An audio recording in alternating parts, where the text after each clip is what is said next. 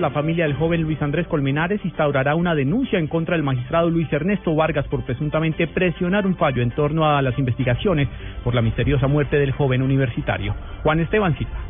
Luis Colmenares en conversación con Blue Radio se ha referido a la denuncia que radicará contra el magistrado Luis Ernesto Vargas Silva, por lo que según él se trataría de un interés personal en revisar una tutela que se habría fallado contra los intereses de las defendidas Laura Moreno y Jessy Quintero. Todo surge a raíz de las declaraciones que hizo el magistrado Ignacio Pretel en el sentido de afirmar que el doctor Luis Ernesto Vargas Silva en alguna ocasión también lo había abordado a él para solicitarle que intercambiaran unas tutelas para que fueran seleccionadas. Eh, eh, eh, no tengo duda de que tenía que haber un interés personal de parte de del magistrado Vargas Silva y sobre todo cuando luego me entero que son vecinos de apartamento con la familia de Laura Moreno. Entonces todo eso me dan elementos que son indicios para, para llegar a, a inferir que ahí había un interés distinto de los principios que deben salvaguardar la justicia. La denuncia se radicaría por los delitos de cohecho y también por presunto tráfico de influencias.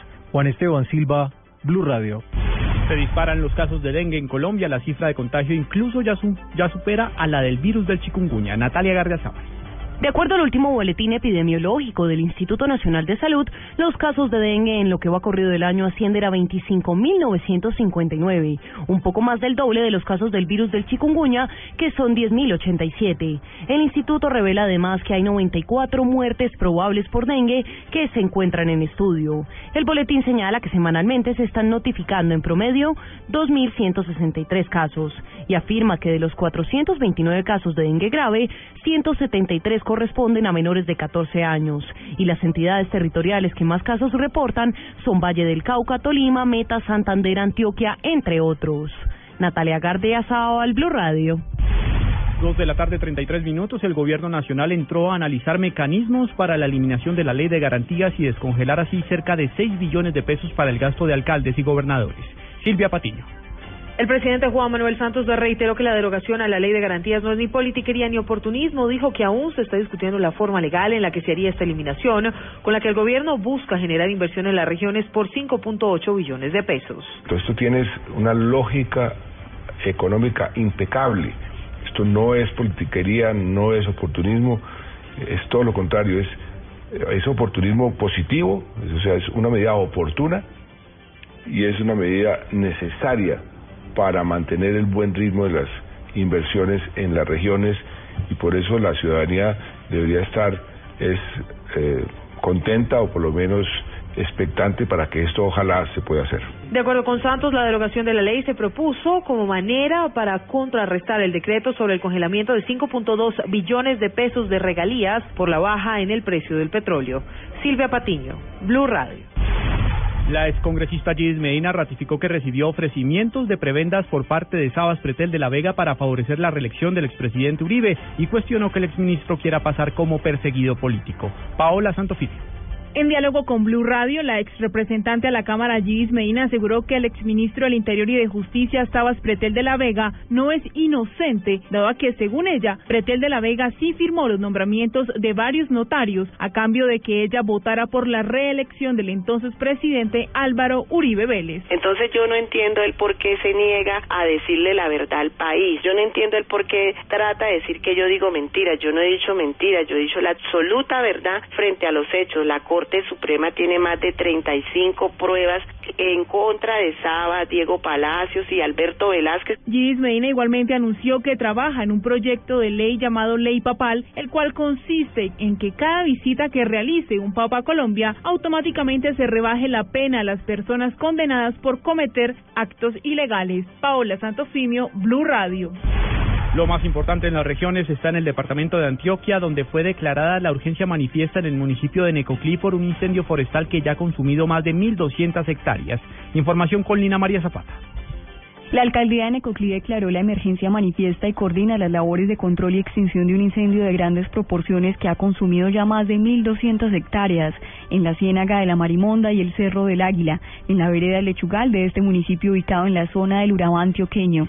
La directora del DAPAR, María Inés Cardona. La Policía Nacional y la Policía Antinarcóticos, en conjunto con la Fuerza Aérea, han realizado sobrevuelos que han permitido la identificación de las zonas más vulnerables, así también como la descarga de agua en los puntos críticos con Bambi Bucket. En el día de hoy se realizaron aproximadamente 12 descargas desde el helicóptero. A la quema indiscriminada para la ampliación de zonas para la agricultura y la ganadería por parte de agricultores de la zona atribuyeron las autoridades el origen de la conflagración. En Medellín, Lina María Zapata, Blue Radio. En información internacional, la oposición en Venezuela tendrá su propia representación en la Cumbre de las Américas que se celebrará esta semana en Panamá. Los detalles con Santiago Martínez. Hola, buenas tardes. Lilian Tintori, esposa de Leopoldo López, y Mitzi Capriles, esposa de Antonio Ledesma, asistirán a la Cumbre de las Américas prevista para este viernes y sábado en Panamá. La información la confirmó el Partido Voluntad Popular a través de uno de sus voceros. Con esta asistencia de familiares de los presos políticos sube la expectativa y la atención en torno a este encuentro continental, toda vez que las relaciones Venezuela-Estados Unidos han estado tensas, al igual que la situación política que vive el país. Recordemos que tanto López como Ledesma se encuentran presos en una cárcel militar a las afueras de la capital. Desde Caracas, Santiago Martínez, Blue Radio. Dos de la tarde, 37 minutos. Noticias de Bogotá. A esta hora, el gremio de los taxistas prepara una tutela en contra de los ministerios de Transporte y Tecnologías de la Información por la falta de claridad en la reglamentación de plataformas móviles para la prestación de servicios. Daniela Morales. Juan Camilo, buenas tardes. Hugo Espina, líder de los taxistas en Bogotá, ha dicho que se interpondrá una acción de tutela contra la Nación, el Ministerio de Transportes y Ministerio de Tecnologías de la Información y las Comunicaciones. Esto, según ellos, porque aún no se ha puesto en marcha el marco legal que sanciona a las empresas que estarían usando la plataforma, las plataformas tecnológicas de manera ilegal para prestar el servicio de transporte como Uber. Señalan que es importante que se deje claro desde un principio cómo funcionarán estas plataformas en Bogotá según él, porque ya se está afectando el tema de servicio a los taxis, quienes se han comprometido, según él, a prestar un buen servicio a los usuarios. Daniela Morales, Blue Radio. Habitantes de la localidad de Engativá piden al distrito terminar las obras de una vía que debían estar listas hace varios meses, pero están prácticamente abandonadas. María Juliana Silva. Habitantes del barrio La Estrada, en la localidad de Engativá, hicieron un nuevo llamado al distrito para que concluya las obras que debieron estar listas en diciembre del año pasado y a la fecha aún no tienen solución. Julio Flores, líder de la comunidad, asegura que funcionarios del distrito hicieron algunos arreglos a propósito de Semana Santa, pero nuevamente los abandonaron y no les dijeron cuándo estarían listas en su totalidad esta obra. Esto no está generando probablemente una solución de fondos, sino fue una solución que dieron para el tema de la profesión. Lo que hicieron fue en la calle principal, en la vía principal que al frente de la catedral, limpiaron, quitaron las polisombras, eh, digamos que de cierta manera arreglaron el andén, el, andén, el, paso peatonal, pero no hicieron absolutamente nada más. Eso es un tramo que tiene más o menos unos 400 metros. Eh, y no tienen ninguna razón de cuándo se puede, eh, se, se terminaría esa obra. Según Flores, los retrasos en esta vía están ocasionando problemas de seguridad y en el comercio, además de inconvenientes en la movilidad. María Juliana Silva, Blue Radio. A las 2 de la tarde, 39 minutos, conozcamos cómo fluye la movilidad a esta hora en Bogotá. El reporte lo tiene Santiago Rincón.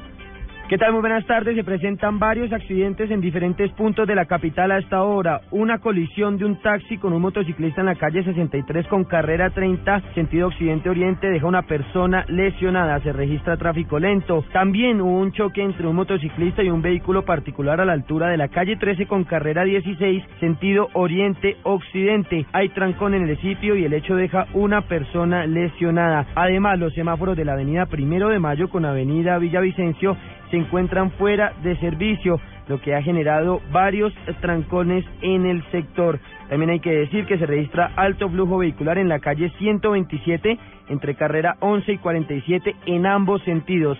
Y sobre la calle 100 se registra tráfico lento desde el sector de la Floresta hasta la carrera séptima sentido occidente-oriente.